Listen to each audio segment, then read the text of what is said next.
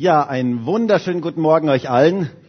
Das ist doch schön, wenn man sich so gegenseitig begrüßen kann. Wir sind doch eine große Familie und das ist doch schön, wenn man so ein bisschen um sich herumschauen kann.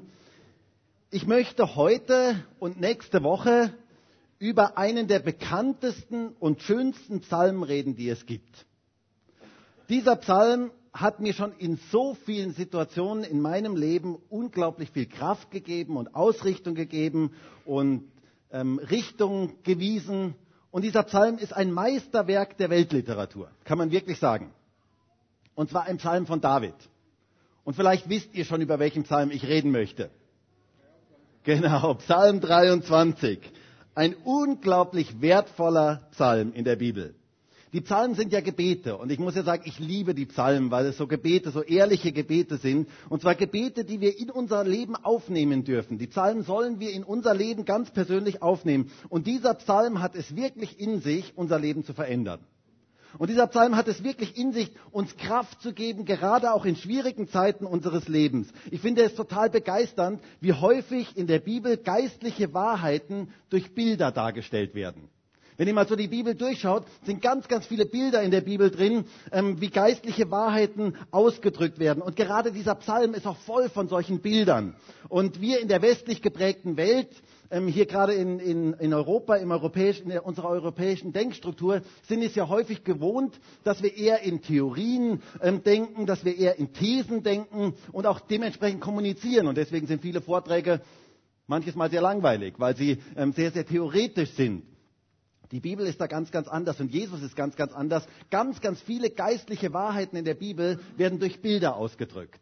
Und das ist für mich das Faszinierende. Da sind zum Beispiel so Bilder, die, da wird die Gemeinde als Braut und Bräutigam dargestellt oder die Gemeinde als ein Tempel dargestellt oder als ein Leib dargestellt. Das sind ja alles so Bilder, die etwas ganz Spezielles veranschaulichen sollen. Und mit Bildern lassen sich geistliche Wahrheiten viel leichter abspeichern. Die merkt man sich, Bilder merkt man sich. Und ich finde es total interessant, dass ein Mensch, der mit Gott lebt, die Dinge des Alltags plötzlich sich zu geistlichen Bildern verändern. Ich weiß nicht, ob ihr das kennt, dass Dinge des Alltags plötzlich so geistliche Bilder für einen werden. Und das finde ich etwas absolut Faszinierendes. Da sitzt zum Beispiel ein Paulus im Gefängnis und er bläst nicht Trübsal und versinkt in eine tiefe Depression, sondern er scheint dort im Gefängnis Sieg zu haben. Ihr müsst mal die Paulusbriefe durchlesen. Die Mehrzahl der Briefe vom Apostel Paulus sind ja im Gefängnis geschrieben worden. Und da sitzt dieser Mann im Gefängnis und vor der Gefängniszelle steht ein römischer Legionär und bewacht diese Zelle und plötzlich fällt dem Apostel Paulus die geistliche Waffenrüstung ein. Ist doch interessant, oder? Da spricht er von dem Helm des Heils und von dem Schwert des Geistes und von all diesen Dingen, von dem Brustpanzer der Gerechtigkeit. Das hatte er vor Augen. Das hatte er da direkt vor seiner Zelle, hatte er das vor Augen. Und das war ein geistliches Bild plötzlich für ihn. Es bekam eine geistliche Bedeutung. Und das finde ich etwas ganz, ganz Starkes. Für geistliche Menschen werden die alltäglichen Dinge zu geistlichen Wahrheiten. Und genauso bei diesem Psalm, den wir uns heute anschauen möchten. David sitzt auf der Weide. Er hütet die Schafe. Das war nicht gerade der tollste Job, das war ein sehr einfacher, ein, ein sehr unansehnlicher Job, das war nicht die große Karriere, er war nicht einer, der auf der großen Karriereleiter nach oben stieg. Er sitzt dort und plötzlich wird dieses Schafehüten für ihn zu einem geistlichen Bild. Und dann schreibt er einen Psalm, und zwar den Psalm 23.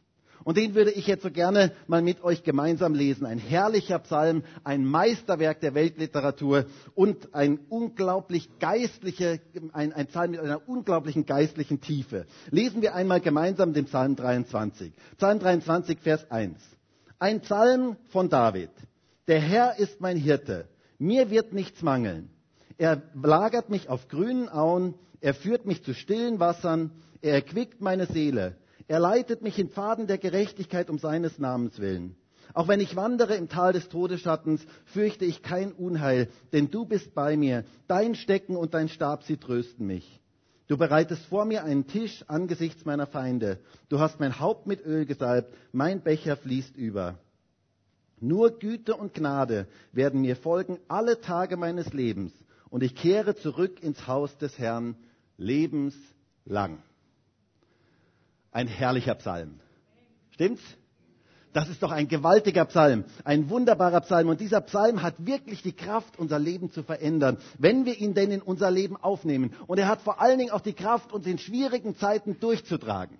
Das habe ich selber schon ganz, ganz häufig erlebt. In schwierigen Zeiten ist dieser Psalm ein unglaublicher Anker, eine unglaubliche Kraft, eine unglaubliche Hilfe. Gerade dann, wenn es ganz dunkel um uns wird, ist dieser Psalm wie ein helles Licht, das in unser Leben hineinscheinen kann. Und ich würde uns so sehr ermutigen, diesen Psalm so ganz bewusst in unser Leben aufzunehmen. Wisst ihr, leider wird dieser Psalm häufig von Menschen gelesen, wenn es ums Sterben geht oder wenn jemand gestorben ist, dann wird dieser Psalm gelesen. Aber dieser Psalm ist eigentlich ein Psalm fürs Leben ist ein Psalm, den wir in unser Leben aufnehmen sollen. Und deswegen heißt auch heute mein Predigtitel ein Psalm fürs Leben. Teil 1. Teil 1 deswegen, weil nächste Woche Teil 2 kommt. Und dieser Psalm ist ein Psalm, den wir in unser Leben aufnehmen sollen. Und ich möchte uns alle ermutigen, heute diesen Psalm so ganz bewusst jeden Tag für uns zu beten. Da liegt eine geistliche Kraft drin. Es ist eine gewaltige spirituelle Kraft liegt darin, wenn wir Gottes Wort beten. Glaubt ihr das? Gottes Wort hat Kraft. Und wenn wir Gottes Wort anfangen zu beten, hat das eine gewaltige geistliche Kraft. Und ich würde uns das so ans Herz legen, dass wir diesen Psalm heute in unser Leben aufnehmen und dass wir es zu einem Bestandteil unseres Lebens werden lassen und dass wir diesen Psalm jeden Tag beten. Denn da liegt eine gewaltige geistliche Kraft drin. Du darfst diesen Psalm jetzt täglich beten. Ich würde uns das sogar so gerne als Hausaufgabe geben. Ich weiß nicht, ob ich das darf. Ähm, ich muss euch erst fragen, ob ich das darf. Darf ich euch Hausaufgaben geben? Wäre das etwas, jeden Tag diesen Psalm zu beten? Bis zum nächsten Sonntag zumindest mal? Jeden Tag bewusst diesen Psalm zu beten. Und zwar würde ich euch gerne aufgeben, dass ihr diesen Psalm dreimal täglich betet. Ich weiß nicht, ob das zu viel ist. Ähm, aber, und auswendig, das ist auch ganz gut, ja? Also dieser Psalm hat nämlich eine unglaubliche Kraft, und zwar Frieden und Ruhe und Geborgenheit in unser Leben hineinzubringen. Und gerade dann, wenn du durch schwierige Zeiten gehst, hat dieser Psalm eine unglaubliche Sprengkraft in unserem Leben. Und deswegen möchte ich uns diesen Psalm so sehr ans Herz legen. Ich möchte uns diesen Psalm regelrecht verschreiben. Dr. Markus Graf verschreibt euch heute diesen Psalm dreimal täglich zum Einnehmen. Du darfst es auch mehrmals einnehmen. Also das ist du wirst keine Vergiftung bekommen oder sonst irgendwas oder eine Überdosis. Ähm, du kannst diesen Psalm wirklich so in dein Leben aufnehmen. Und ich würde mir das so sehr wünschen, dass dieser Psalm wirklich so ganz praktisch für uns wird, dass wir ihn wirklich in unser Gebetsleben hineinnehmen. Und diesen Psalm möchten wir uns heute etwas genauer anschauen, wie schon gesagt, nächste Woche auch. Heute die ersten drei Verse und nächste Woche die anderen drei Verse. Der Psalm beginnt mit den Worten in Vers, äh, in Vers 1, ein Psalm von David, der Herr ist mein Hirte. Das ist mal etwas Gewaltiges. Wenn man die diversen Bilder in der Bibel anschaut, wie Gott beschrieben wird in Relation zu uns, dann ist dieses Bild von Schafen und Hirten ein ganz, ganz geläufiges. Das ist etwas, das ganz häufig vorkommt. Jesus spricht auch ganz viel darüber, ähm, dass er der gute Hirte ist und wir sind die Schafe. Das ist ein ganz wichtiges Bild, das auch Jesus immer wieder gebraucht. Und deswegen ist es sicherlich gut, mal darüber nachzudenken, was möchte die Bibel eigentlich genau mit diesem Bild sagen. Weißt du, dass Schafe dringend einen Hirten brauchen? Schafe ohne einen Hirten sind verloren, sie verlaufen sich, sie haben keine Chance, sie haben überhaupt keine Orientierung. Schafe haben gar keine Orientierung. Und damit haben sie etwas mit mir gemein. Schafe verlaufen sich, sie verirren sich, sie finden ihren Weg nicht von alleine. Es sind Tiere, die man nicht sich selber überlassen kann. Wisst ihr, es gibt ja Tiere, die kannst du sich selber überlassen. Zum Beispiel Hunde. Hunde schlagen sich in der Regel irgendwie durch. Ähm, oder Pferde. Es gibt Wildpferde, die werden dann zu Wildpferden. Ähm, es gibt Tiere, die kann man sich selber überlassen. Schafe definitiv nicht. Schafe werden niemals alleine den Weg finden. Schafe brauchen einen Hirten, sonst sind sie verloren. Und wenn du Schaf, wenn die Schafe keinen Hirten haben, werden sie nicht überleben. Das ist dieses Bild, das hier gebraucht wird. Und ist das nicht genau der Zustand des Menschen heute ohne Gott? Ist es nicht genau das, was den Zustand des Menschen ohne Gott ausmacht? Er verläuft sich, er verirrt sich, er ist orientierungslos. Ist nicht das der Zustand der Welt heute, dass alles orientierungslos ist? Wo bekommt man Orientierung her? Jesaja drückt das einmal in Jesaja 53 folgendermaßen aus. Da heißt es in Vers 6, wir alle irrten umher wie Schafe. Wir wandten uns jeder auf seinen eigenen Weg. Das ist der Zustand des Menschen ohne Gott. Er irrt umher und er findet seinen Weg nicht. Er ist orientierungslos wie ein Schaf ohne Hirten. Und deswegen ist er auch schutzlos, so wie ein Schaf ohne Hirten. Er geht in die Irre und er verwildert. Jesus gebraucht dasselbe Bild, wenn er die Volksmengen angeschaut hat. Wir lesen da in Matthäus 9, Vers 36, da heißt es, als er aber die Volksmenge sah, wurde er innerlich bewegt über sie, weil sie erschöpft und verschmachtet waren, wie Schafe, die keinen Hirten haben. Dasselbe Bild. Jesus sah die Volksmengen, er sah den Zustand der Menschen. Und er sah, sie sind wie Schafe, die keinen Hirten haben. Wie Schafe, die verschmachten und erschöpft sind. Ich habe mal einen guten Spruch gelesen, ähm, den, den, der folgendermaßen lautet, ohne seinen Schöpfer ist das Geschöpf bald erschöpft. Und das ist die Wahrheit. Das Geschöpf ist bald erschöpft, wenn der Schöpfer nicht da ist. Wir brauchen Gott, wir brauchen den guten Hirten in unserem Leben. Und dieser Zustand bewegte Jesus zutiefst. Das heißt hier, sein Herz wurde zutiefst bewegt, er wurde innerlich bewegt. Und die Frage ist, bewegt es uns noch, wenn Menschen ohne Gott sind und orientierungslos durch dieses Leben gehen? Bewegt uns das? Ist eine ganz, ganz wichtige Frage, wenn Menschen erschöpft sind und verschmachtet sind, so wie Schafe ohne einen Hirten. Ich glaube, dass wir immer wieder dieses Herz Jesu brauchen, dieses Herz, das für die Menschen schlägt. Und wie gut ist es gerade auf diesem Hintergrund zu wissen und diesen Psalm zu lesen mit den Worten, der Herr ist mein Hirte. Ist das nicht gut? Gerade wenn man sieht, dass ein Schaf ohne einen Hirten verloren ist, ist das so eine gute Botschaft zu wissen, der Herr ist mein Hirte. Wir haben einen guten Hirten. Wir haben einen Gott, der uns Orientierung gibt. Wir haben einen Gott, der uns Schutz gibt. Wir haben einen Gott, der uns Ausrichtung in unserem Leben gibt. Wir müssen nicht orientierungslos durch dieses Leben irren, weil der Herr unser Hirte ist. Ist das nicht genial? Also ich muss sagen, ich bin begeistert darüber. Wir haben einen Hirten. Wir haben einen Gott, der unser Hirte ist. Was für eine Aussage des Glaubens. Du hast einen Hirten. Sprich das jeden Tag über deinem Leben aus. Bekenn das über deinem Leben. Der Herr ist mein Hirte. Da liegt eine gewaltige geistliche Kraft drin. Wir haben einen Hirten, der uns führt und der sich um uns kümmert, der für uns da ist, der uns kennt und der uns schützt. Das ist der gute Hirte, den wir haben dürfen. Und wir dürfen das voller Freude bekennen. Der Herr ist mein Hirte. Wisst ihr, ich kann mich noch erinnern, in meiner Bibelschulzeit haben wir diesen Psalm ähm, in Homiletik durchgenommen. Homiletik ist Predigtlehre.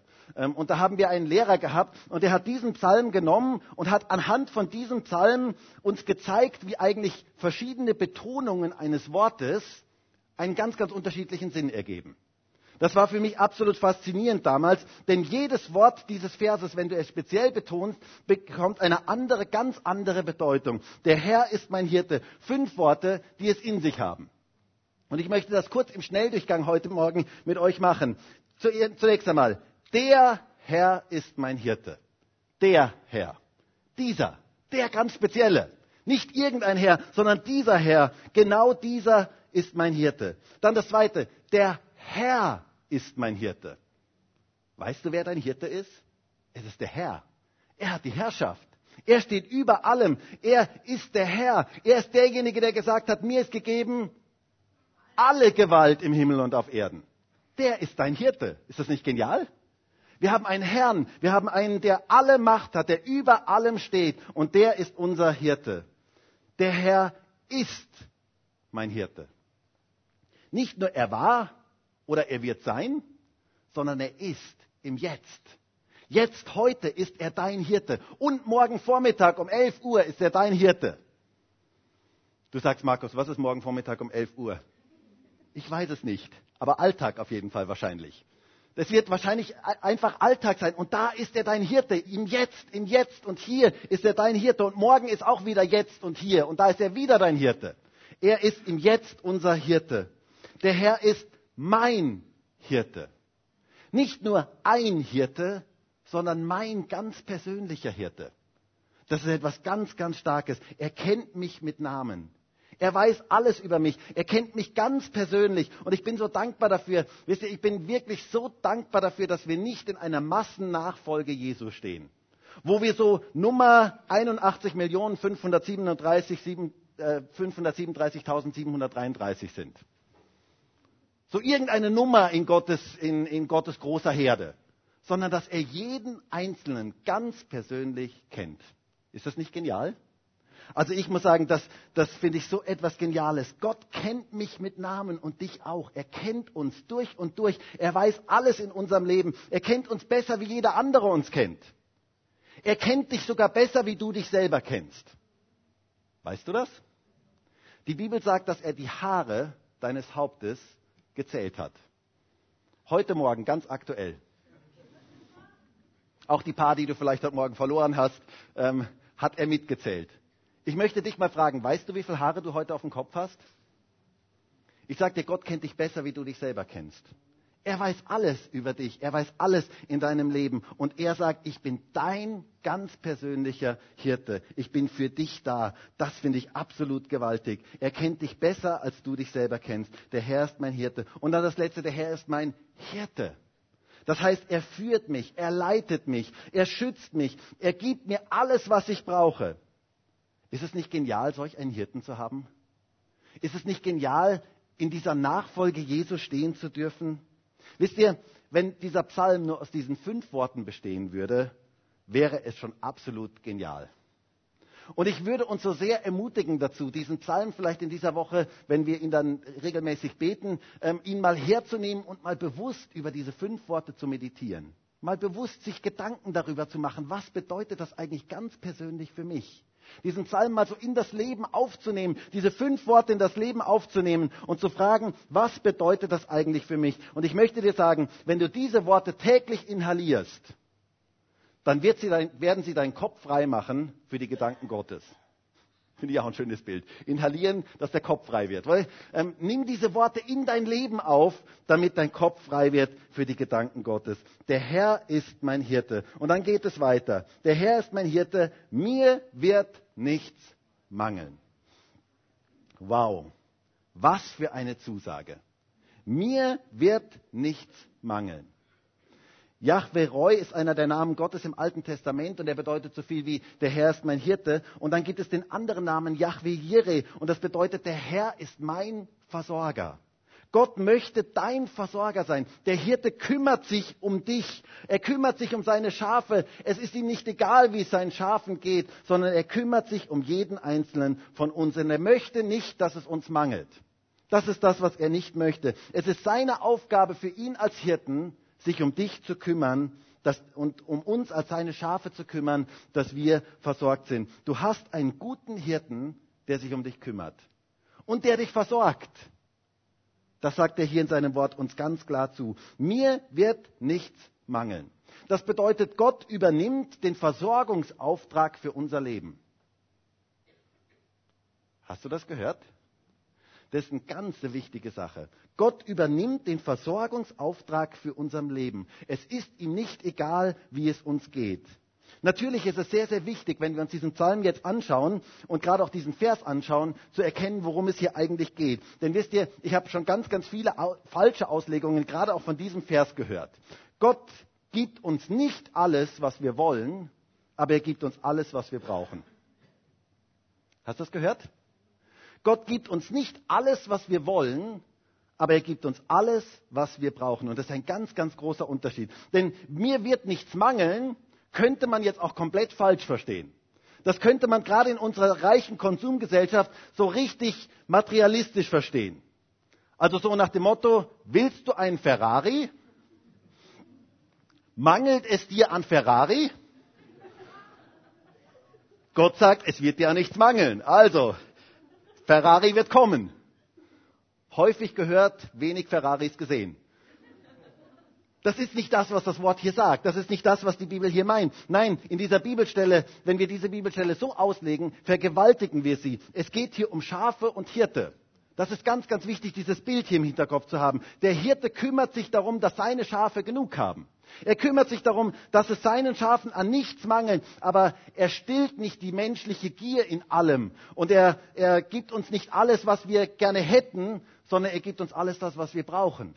Und das ist ein ganz, ganz großer Unterschied. Gott gibt uns das, was wir brauchen und nicht alles, was, ihr, was, wir wollen. Aber ich möchte dir heute zusprechen, anhand von diesem Wort Gottes möchte ich dir heute zusprechen, Gott ist dein Versorger. Und nimm das in dein Leben heute auf und sprich das aus über deinem Leben, dass Gott dein Versorger ist. Ich glaube an den guten Hirten, der unser Versorger ist. Und ich glaube, dass es so wichtig ist, das über unserem Leben auszusprechen. Er hat es in seinem Wort zugesagt. Mir wird nichts mangeln. Nimm das persönlich für dich in Anspruch, in dem Bereich deines Lebens, wo du das jetzt gerade brauchst. Nimm das so ganz persönlich für dich in Anspruch. Das ist eine Aussage des Glaubens. Mir wird nichts mangeln. Jesus sagt einmal in Matthäus 6, Vers 26, da heißt es, seht hin auf die Vögel des Himmels, dass sie nicht säen noch ernten, noch in Scheunen sammeln, und euer himmlischer Vater ernährt sie doch. Seid ihr nicht viel vorzüglicher als sie? Wer aber unter euch kann mit Sorgen seiner Lebenslänge eine Elle zusetzen? Und warum seid ihr um Kleidung besorgt? Betrachtet die Lilien des Feldes, wie sie wachsen. Sie mühen sich nicht, auch spinnen sie nicht. Jesus sagt hier von Nahrung und Kleidung. Und dann sagt er wenige Verse danach, trachtet aber zuerst nach dem Reich Gottes und nach seiner Gerechtigkeit. Und dies alles wird euch hinzugefügt werden. Es geht hier um die Versorgung. Es geht darum, dass Gott uns versorgen möchte. Es geht hier um Nahrung, um Kleidung. Es geht nicht darum, dass er uns jeden Wunsch erfüllt, den wir gerne hätten. Aber es geht darum, dass er uns versorgen möchte. Dass er der gute Hirte ist. Und ich glaube sogar, dass manches in unserer westlich geprägten Wohlstandsgesellschaft hinderlich für uns ist dass wir Gott wirklich dienen können und dass wir wirklich glücklich werden. Wisst ihr, ich habe mit Leuten gesprochen, die in ganz, ganz armen Teilen dieser Welt unterwegs waren, die mir gesagt haben, sie haben dort die glücklichsten Menschen auf Erden getroffen. Viel glücklicher wie wir hier. Und es kann manches Mal hinderlich sein. Ich glaube, dass manche Wünsche, die wir haben, sogar hinderlich sind, dass wir wirklich glücklich werden können. Deshalb sagt Jesus sehr, sehr klar, dass wir nicht Gott und dem Mammon gleichzeitig dienen können, also dem Götzen Geld gleichzeitig dienen können. Das geht nicht. In 1. Timotheus 6, Vers 8 heißt es sogar, dass wenn wir Nahrung und Kleidung haben, dass, wir, dass es uns genügen soll. Genügsamkeit. Wisst ihr, Genügsamkeit ist ja ein Wort, das es heute eigentlich gar nicht mehr gibt. Wohl? Ist ja interessant, dass dieses Wort fast ausgestorben ist in unserer ähm, deutschen Sprache. Genügsamkeit, genug zu haben. Wisst ihr, was das für ein Segen ist, wenn man einfach sagen kann, ich habe genug? Das ist ein unglaubliches Geschenk und unglaublich wichtig in unserer heutigen Zeit, wo es immer noch ein bisschen mehr sein muss. Genügsam sein zu können. Gott kümmert sich um uns, dass wir das haben, was wir brauchen.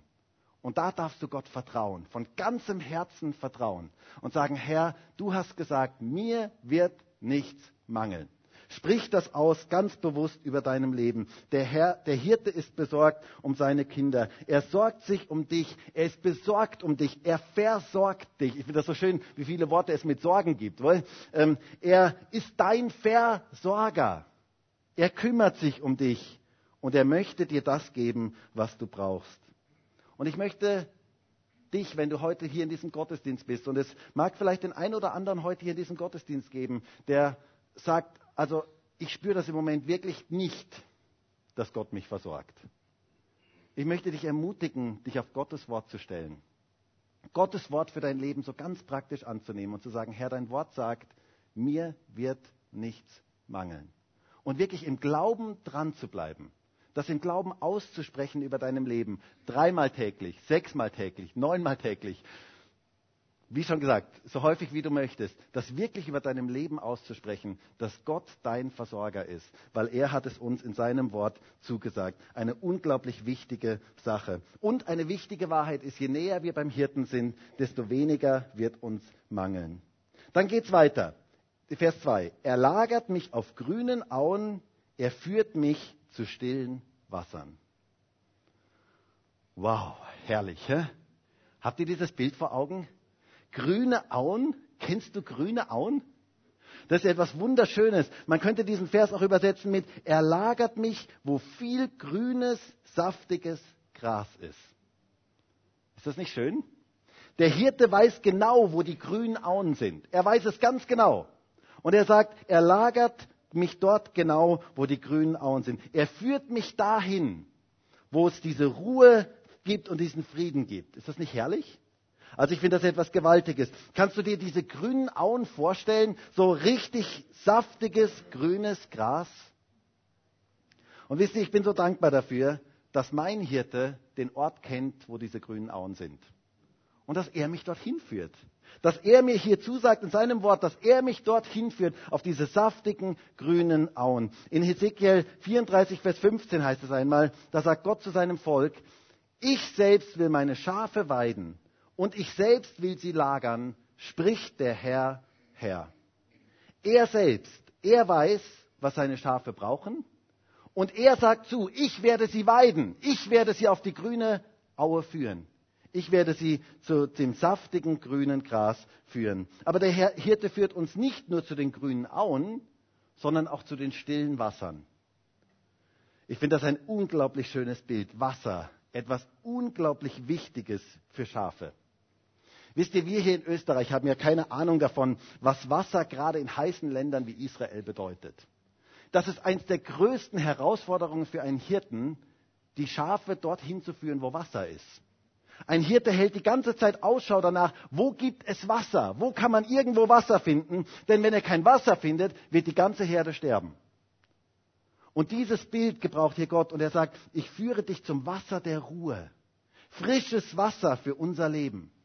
Die Durstigen dürfen aufatmen. Wir haben einen guten Hirten, der dich zu frischen Wassern führt. Ist das nicht genial? Hey, das finde ich absolut genial. Er möchte uns zu frischen Wassern führen. Jesus selber sagt einmal in Johannes 7, Vers 37, wenn jemand dürstet, so komme er zu mir und trinke. Wer an mich glaubt, wie die Schrift gesagt hat, aus dessen Leibe werden Ströme lebendigen Wassers fließen. Wir dürfen trinken. Wir dürfen gefüllt werden gefüllt werden von ihm, von diesem lebendigen Wasser, das Gott uns gibt. Stille Wasser sind für dich bereitet. Wisst ihr, ich liebe diesen Psalm. Ich liebe ihn wirklich. Ich habe ihn so, in so vielen Situationen meines Lebens schon gebetet. Und da ist eine unglaubliche Kraft drin, wenn wir sagen, du führst mich zu stillen Wassern. Gott möchte unser Leben in die Ruhe hineinführen, zu den Wassern führen, wo wir ganz neu erfrischt werden, wo wir ganz neu erfüllt werden. Ich bin so begeistert darüber, dass er uns das hier zusagt. Und wisst ihr, gerade in unserer hektischen Zeit, gerade in unserer Zeit, wo so viele Turbulenzen sind, und ich weiß nicht, wie es euch geht, aber ich merke das immer wieder, dass es dass eine extrem hektische Zeit ist, in der wir leben. Da ist es so gut, stille Wasser zu haben. Da ist es so gut, einfach zur Ruhe kommen zu dürfen, erfüllt, neu erfüllt zu werden, neu erfrischt zu werden von Gott. Das ist etwas absolut Geniales. Er möchte uns zu stillen Wassern und zu grünen Auen führen. Aber wir müssen uns der Führung dieses guten Hirten anvertrauen. Das ist das, was wir müssen. Er möchte uns dorthin führen. Er möchte, dass wir uns dieser Führung anvertrauen. Es geht weiter in Vers 3. Er erquickt meine Seele. Er leitet mich in Pfaden der Gerechtigkeit um seines Namens willen. Erquickung für die Seele. Ist das nicht genau das, was jeder von uns braucht? Was jeder von uns immer wieder braucht?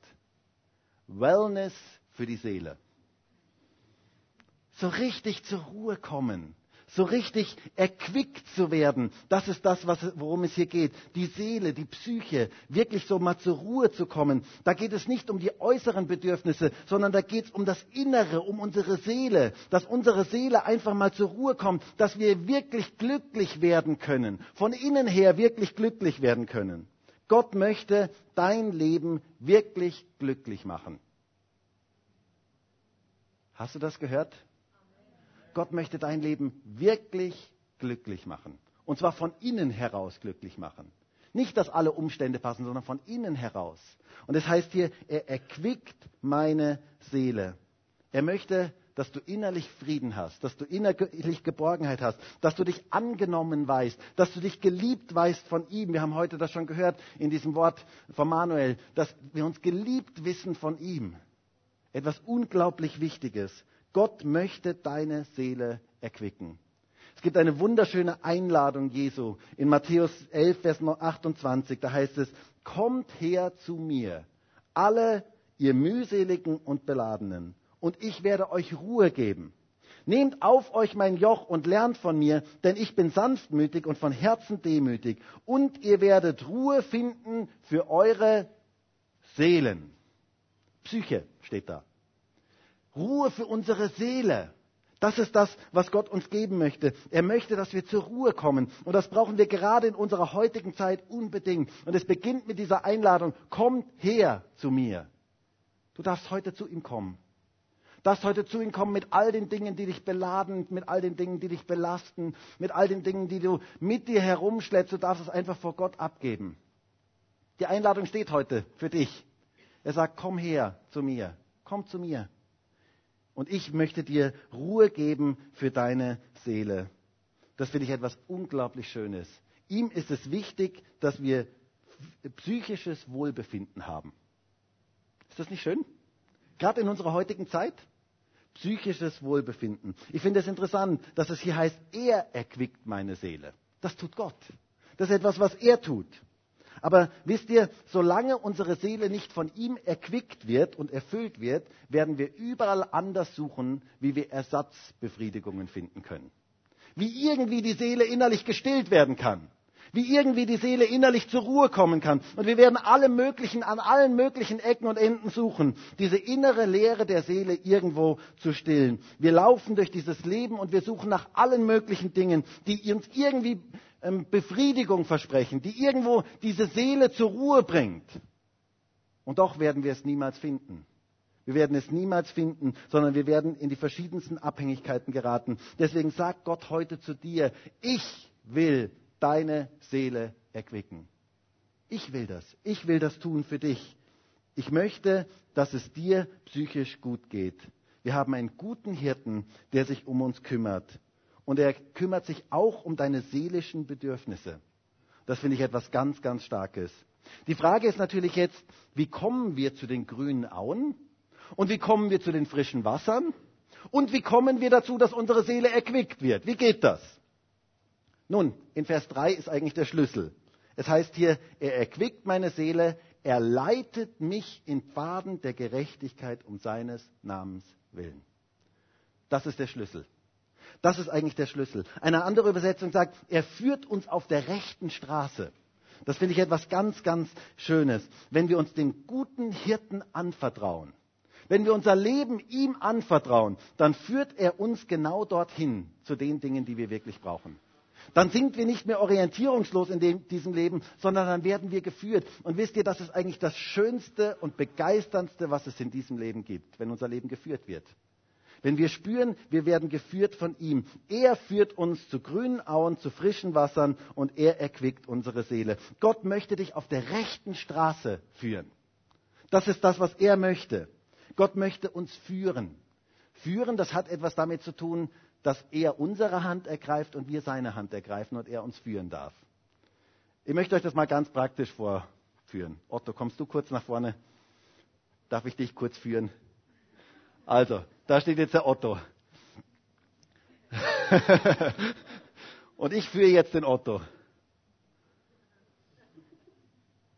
Genau. Und jetzt lässt der Otto die Hand los und jetzt geht er seinen eigenen Weg. Danke, Otto, super hast du das gemacht. Führung heißt, ich nehme jemanden bei der Hand und ich darf ihn führen. Wenn der Otto jetzt widerspenstig ist, was der Otto nie ist, ähm, dann würde er jetzt sagen, na, na, Moment, ich, ich gehe meinen eigenen Weg, ich, ich, ich lasse mich da nicht führen. Aber wenn wir uns der Führung Gottes anvertrauen, seine Hand ist ausgestreckt zu uns. Er sagt, ich möchte dich führen. Und zwar, ich möchte dein Leben führen zu grünen Wiesen, ich möchte dein Leben führen zu stillen Wassern, ich möchte dein Leben führen, dass deine Seele erquickt wird. Aber die Voraussetzung dafür ist, dass du dich führen lässt dass du die Hand ergreifst und dass du sagst, ja Gott, bitte führe du mein Leben. Und das ist eigentlich das, worum es hier geht. Es geht darum, dass wir uns führen lassen von Gott, dass wir sagen, Herr, bitte führe du mein Leben in das, was du mit meinem Leben vorgesehen hast. Und wisst ihr, Gott hat immer das Beste mit unserem Leben im Sinn. Diesen Satz habt ihr schon häufiger von mir gehört und dieser Satz ist immer noch sowas von wahr. Ich finde den sowas von genial. Gott hat das Beste mit unserem Leben im Sinn. Stimmt das? Und deswegen ist es so gut, sich dieser Führung anzuvertrauen, zu sagen, bitte Herr, führe du mein Leben, führe du mich auf rechter Straße um deines Namens willen. Im Psalm 37 heißt es einmal in Vers 3, vertraue auf den Herrn und tue Gutes, wohne im Land und hüte Treue und habe deine Lust am Herrn. Irgendwer hat das Wort heute gezogen, wohl genau, du hast das Wort heute gezogen. Habe deine Lust am Herrn, so wird er dir geben, was dein Herz begehrt. Und dann heißt es weiter in Vers 5, befiehl dem Herrn deinen Weg und vertraue auf ihn, so wird er handeln. Hast du gehört, wenn du deine Lust am Herrn hast, wenn du in der tiefen Beziehung zu ihm stehst, dann wirst du das wollen, was er will. Und dann wird er dein Leben führen. Dann wird er dein Leben entsprechend führen. Und hier heißt es, befiehl dem Herrn deinen Weg und vertraue auf ihn, so wird er handeln. Bitte ihn, dass er dich führt. Vertraue deinen Weg ihm an. Gib, gib, deinen Weg ihm. Sag, Herr, ich weiß nicht, wie ich gehen soll, aber führe du mich. Greif du mich bei der Hand und ich will deine Hand greifen und du sollst mein Leben führen. Lass dich Schritt für Schritt von ihm führen und du wirst erleben, wie er handelt. Und das möchte ich heute ganz persönlich jemandem zusprechen. Es sind heute Menschen hier, die sind jetzt an einer ganz konkreten Weggabelung. Du bist an einer Weggabelung und du weißt nicht, wie es weitergehen soll. Und du weißt nicht, welche Entscheidung du treffen sollst. Und der Herr sagt heute zu dir, befiehl deinen Weg mir. Gib, übergib deinen Weg mir. Sag, Herr, bitte führe du mich. Und dann wird er handeln. Sobald du loslässt, sobald du sagst, ich lasse das jetzt los, ich lasse es jetzt wirklich in deine Hände. Ich möchte jetzt nicht mehr meinen eigenen Weg gehen, sondern ich möchte, dass du mich führst. In dem Moment wird Gott handeln. In dem Moment wird Gott hineinkommen. In dem Moment wird Gott neue Türen öffnen. In dem Moment wird Gott etwas ganz Spezielles in deinem Leben wirken. Wisst ihr, es ist so etwas Herrliches, wenn wir in der Streckenführung Gottes sind. Wisst ihr, Christen sind wie eine Straßenbahn und nicht wie ein Bus. Eine Straßenbahn hat eine sehr, sehr klare Streckenführung. Deswegen werden auch Straßenbahnen relativ selten gekidnappt, ähm, dass da irgendwer mit der Pistole reinkommt und sagt, fahr mich in den Libanon oder sonst irgendwas. Ähm, geht nicht. Die ist da ziemlich, ziemlich ähm, straight. Die kann überhaupt gar nicht aus. Die kann nur eine gewisse Streckenführung fahren. Die kann nicht irgendwo hinfahren. Und wisst ihr, genauso ist eigentlich unser Leben. Wir, sind in der, wir sollen in der Streckenführung Gottes sein. Und wir als Christen sollen wie eine Straßenbahn sein, in dem Leben, was Gott eigentlich für uns vorbereitet hat. Gott hat schon Gleise für dich gelegt. Er hat schon einen Weg für dich, auch wo du noch keinen siehst. Und wir, unsere Verantwortung ist es nur, zu sagen, Herr, bitte führe du mich. Bitte führe du mich Schritt für Schritt in das hinein, was du mit meinem Leben vorgesehen hast. Du sollst eine Straßenbahn sein und kein Bus. Du sollst in dem leben, was Gott für dich vorgesehen hat. Und es ist ein gutes Gebet zu sagen, Herr, führe mich auf rechter Straße um deines Namens willen.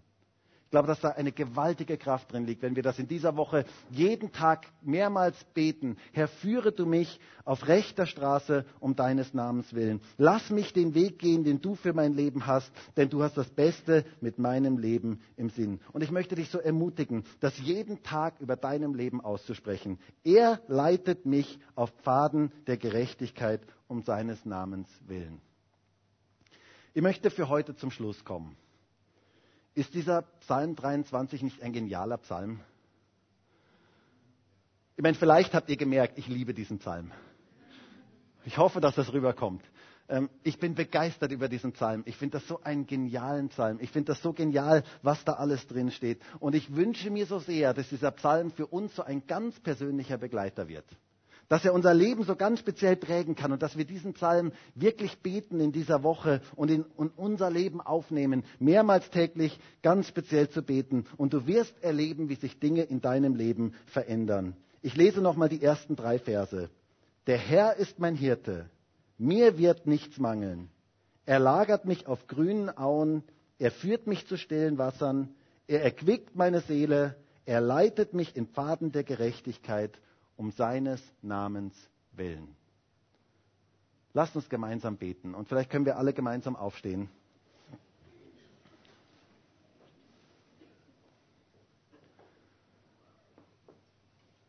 Herr, und ich danke dir für diesen genialen Psalm 23.